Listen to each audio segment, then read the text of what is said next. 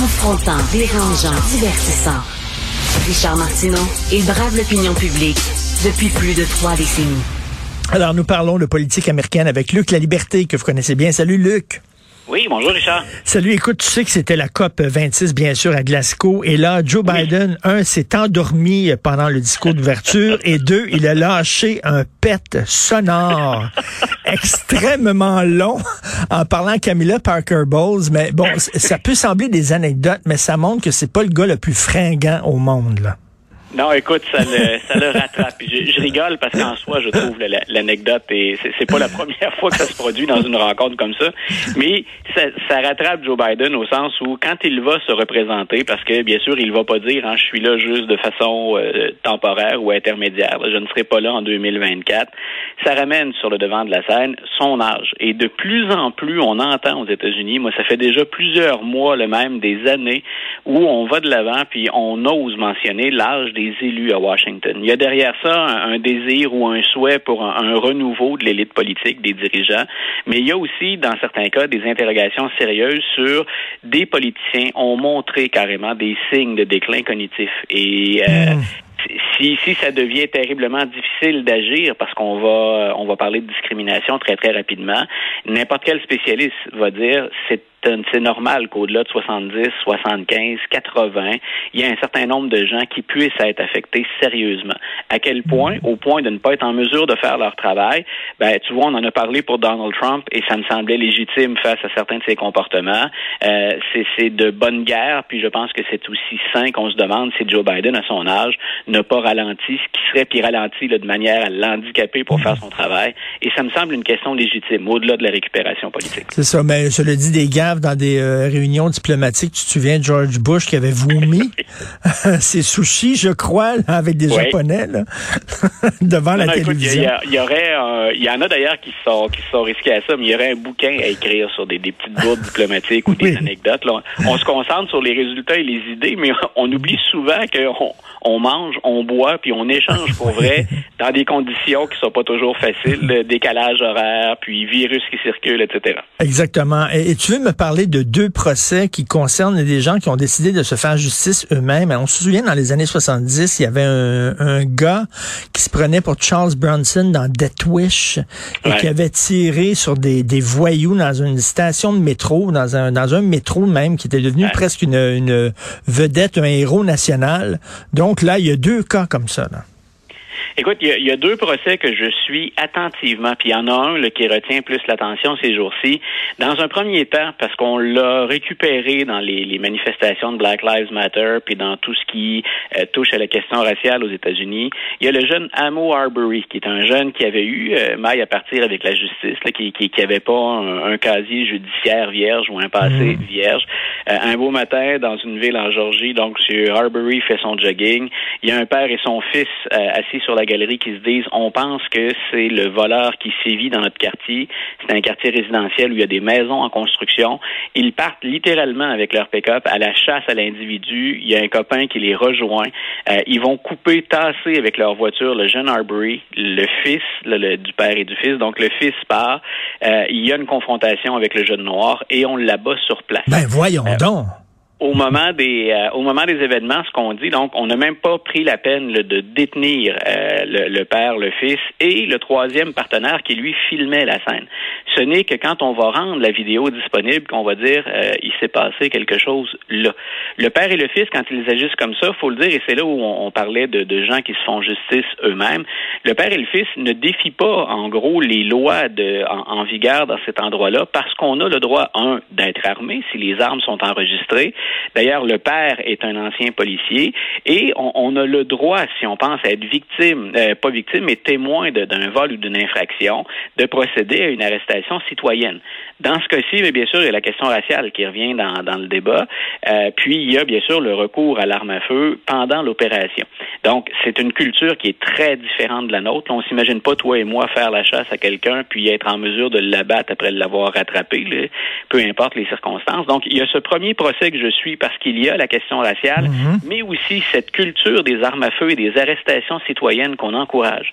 De l'autre, ce que nos auditeurs ont peut-être vu plus récemment, et si on va sur les grandes plateformes de nouvelles aux États-Unis, c'est le procès de Kyle Rittenhouse qui s'était invité, lui, avec d'autres, ce qu'on appelle en anglais, c'est des vigilantes, hein, des, des justiciers. Oui, oui. Ils sont allés à une manifestation, donc, euh, contre la brutalité policière. Cette fois-là, donc, il y a encore cette question raciale, mais c'est comme une toile de fond. C'est un peu plus loin et on voit moins le racisme, si ce n'est que l'individu Kyle Rittenhouse, donc, va se retrouver mêlé aux manifestants. Euh, lui dit, je me suis euh, déplacé là avec une arme semi-automatique. C'était pour éviter qu'on fasse de la casse dans les boutiques des commerçants. Puis en même temps, j'ai une formation de, de, de, sauveteur ou d'intervenant. Je peux aider à soigner des gens qui sont blessés. Et dans la séquence des événements, il va se retrouver, lui, dit-il, menacé, interpellé.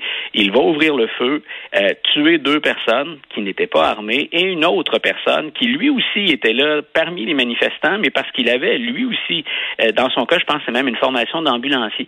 Mais donc, il va abattre deux personnes, puis euh, en blesser sévèrement une troisième.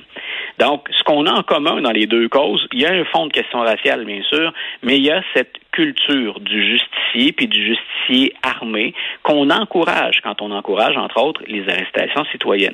Donc, ce que Kyle Rittenhouse fait valoir ces jours-ci, hier, il a un témoignage, il a livré un témoignage dans lequel il s'est mis, il a, il a éclaté en sanglots, mais ce qu'il a dit, grosso modo, c'est de la légitime défense.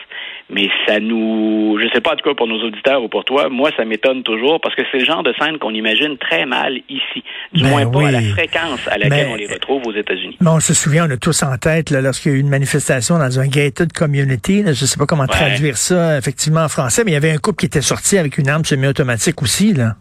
Voilà. Donc, tu vois, c'est, je disais, c'est, ce qu'on encourage. Puis, quand on parle de, polarisation, de division aux États-Unis, ben, les Américains, faut-il s'en étonner, sont divisés sur ces questions-là aussi.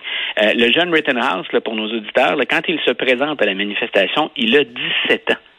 J'ai une fille qui a 20 ans, là, je l'imagine pas à 17 ans avec une arme à feu semi-automatique débarquer dans une manifestation. Pourtant, il y en a eu des manifestations là, quand elle est passée au cégep et mhm. on, a on peut parler ici de brutalité, on peut parler mais de débordement, mais jamais des scènes euh, aussi extrêmes ben, que ce qui implique le jeune Rittenhouse. Écoute, on souligne les, les, les 10 ans de, de, du printemps, ce qu'on appelait le printemps érable. Les manifestations étudiantes, euh, ça brassait beaucoup. Euh, le Québec était très divisé. Euh, mais écoute, il n'y a personne qui avait un gun puis qui a commencé à tirer dans le tas. C'est vraiment une autre culture. Ce qui a été remis en question d'ailleurs ici, c'est on, a parlé bien sûr des, des, manifestants contre lesquels les policiers ont dû intervenir, mais dans ce temps-là, nous, ce qu'on regarde très souvent, c'est comment les policiers, les forces de l'ordre gèrent les interventions, dans le sens où ont-ils ou pas bien protégé ou bien agi pour protéger l'ensemble des manifestants, même en tentant de s'opposer à une certaine violence. Euh, aux États-Unis, on parle carrément de toi ou moi qui sommes pas des représentants des forces de l'ordre, possédons des armes et nous rendons sur les lieux pour assurer euh, une certaine justice puis le maintien de la paix. Euh, on court après le trouble, grosso modo. Ben, tout à fait. Écoute, en tant que professeur d'histoire et de grand amateur de littérature, bien sûr, euh, tu es très sensible à toutes les histoires de censure et de cancel culture et tout ça. Mais là, moi, j'ai lu le Harper Lee To Kill a Mockingbird. Veut dire, tous les étudiants américains ont lu ce livre-là, qui pourrait être censuré, retiré de certains rayons. Toni Morrison, je crois, prix Nobel de littérature, je crois. Euh, Margaret Atwood, voyons euh, donc. Il a dans le cas de Morrison. Ah, euh, écoute, on, on s'entend, c'est pas des livres d'extrême droite racistes euh, qu'il faut retirer des rayons. C'est quoi ça? Écoute, je, tu sais, tous les deux, il nous arrive d'aborder cette question-là. On est dans un monde un peu d'extrême, puis tous les deux, je pense, dans, dans, nos chroniques ou notre blog sur le journal, euh, on a pris la peine d'interpeller ce qu'on considérait être des excès de la mouvance woke. Oui. Euh, pour faire bonne mesure, je me suis dit, cette culture, cette cancel culture, elle existe du côté des deux extrêmes.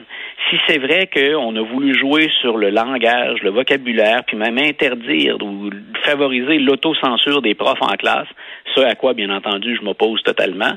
De l'autre côté, il y a un mouvement similaire dans les États du Sud, aux États-Unis, où on est en train d'établir des listes de livres dont on interdit soit la lecture carrément, ou dont on interdit le prêt dans les bibliothèques. Tu vois, le cas le plus récent, c'est le Kansas. On vient d'établir une liste de 29 ouvrages que les étudiants n'auront plus le droit d'emprunter. Euh, là-dedans, il y a, t'en as cité quelques-uns. Le Toni Morrison, il y a deux ou trois de ses ouvrages dont on veut interdire la lecture. Non, mais attends, euh, comment on peut dire que Toni Morrison est raciste? Voilà, non, c'est pas la question du racisme dans ce temps-là. On, on, agit ou on procède de façon plus subtile.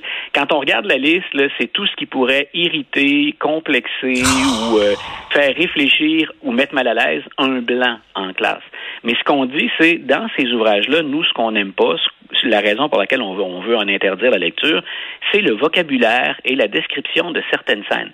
Par exemple, Toni Morrison, il y avait The Bluest Eye, mais il y a aussi euh, ce, ce, ce, roman pour lequel elle avait gagné le, le, Pulitzer, qui était Beloved. Ben oui. Et euh, dans Beloved, c'est l'histoire d'une femme, d'une esclave, qui va finir par euh, tuer sa fille pour lui éviter les souffrances de l'esclavage.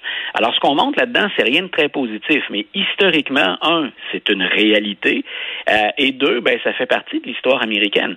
Donc, on veut enlever Toni Morrison, euh, on va jouer sur le, dans le même registre pour empêcher un ouvrage sur l'histoire du Ku Klux Klan, qui est aussi une réalité, et surtout dans le sud des États-Unis. Ça a touché l'ensemble du pays, puis le nord également, mais ils sont particulièrement présents dans le sud. Euh, Margaret Atwood, The Handmaid's Tale, hein, donc la, la servante écarlate, on veut rayer ça aussi. Donc, on joue sur le contenu qui serait trop dur ou encore sur le vocabulaire qui est utilisé. Moi, il y a un film et un roman que j'ai vu puis qui, qui me semblait tout à fait à propos qui était The Hate You Give. Je sais pas si nos auditeurs ont vu ou lu ça, Mhm. hein, la, la, la haine qu'on donne, mais ça, ça montre, ça insiste sur le profilage. Puis C'est une jeune fille qui a assisté à la mort d'un camarade de classe, puis elle-même habite un quartier noir, mais étudie au sein d'une école privée essentiellement fréquentée par des blancs. Puis on sent la dualité là, entre les deux groupes, puis le fait que ben euh, un ami noir a été tué par le- la, la police qui se sentait menacé par ce jeune-là. Donc c'est une très très belle réflexion. On utilise le terme fuck à plusieurs reprises dans le dans le roman et dans le film. Donc on dit ben on devrait rayer ça euh, des listes de lecture. Et là ben je me suis dit autant on pouvait déplorer les woke, autant comment se fait-il un qu'on veuille enlever ces livres-là qui dans plusieurs cas ont gagné des prix, euh, mais comment se fait-il qu'on enlève les livres qu'on trouve durs uniquement quand on parle de la question de l'esclavage ou de la discrimination? Comment se fait-il, par exemple, qu'on ne raye pas des livres sur la Première Guerre mondiale, sur la Deuxième Guerre mondiale, sur les camps de concentration? Les réalités qu'on y dépeint sont très, très, très dures. Il n'y a absolument rien de rigolo. Euh, puis c'est ce que l'être humain peut faire de plus abject. Donc je me disais, comment se fait-il? Hein? On, on peut jaser vocabulaire si on veut, on peut jaser sur des images très fortes qui peuvent ébranler des gens, mais comment se fait-il qu'on ne voudrait enlever des rayons que ceux qui contiennent, euh, qui, qui euh, concernent, pardon, la question de l'esclavage. Ben oui, et le, le rôle de l'artiste est aussi de, de, de pas seulement nous flatter dans le sens du poil, mais nous confronter à des réalités des fois qui sont Voilà. difficiles et qui sont dures. C'est aussi le rôle de l'artiste. Écoute, euh, le 11 novembre aujourd'hui, l'armistice, euh, toi qui es un grand cinéphile, quel, quel film tu conseillerais aux gens pour souligner cette, euh, cette journée? Moi, je, 1917 de Sam Mendes, que je sais pas que tu as Ah, vu, qui extraordinaire, là, vraiment. Écoute, j'ai envie de dire, la, la, la liste, elle pourrait être longue là, quand, Oui. on, quand on parle d'armistice, mais je, je pense que j'irai dans ta, je pense que j'irai dans ta direction. C'est quelque chose que j'ai particulièrement euh, apprécié. Puis tu vois, c'est une chose dont je vais parler à mes étudiants. Je les rencontre euh, en fin d'après-midi aujourd'hui.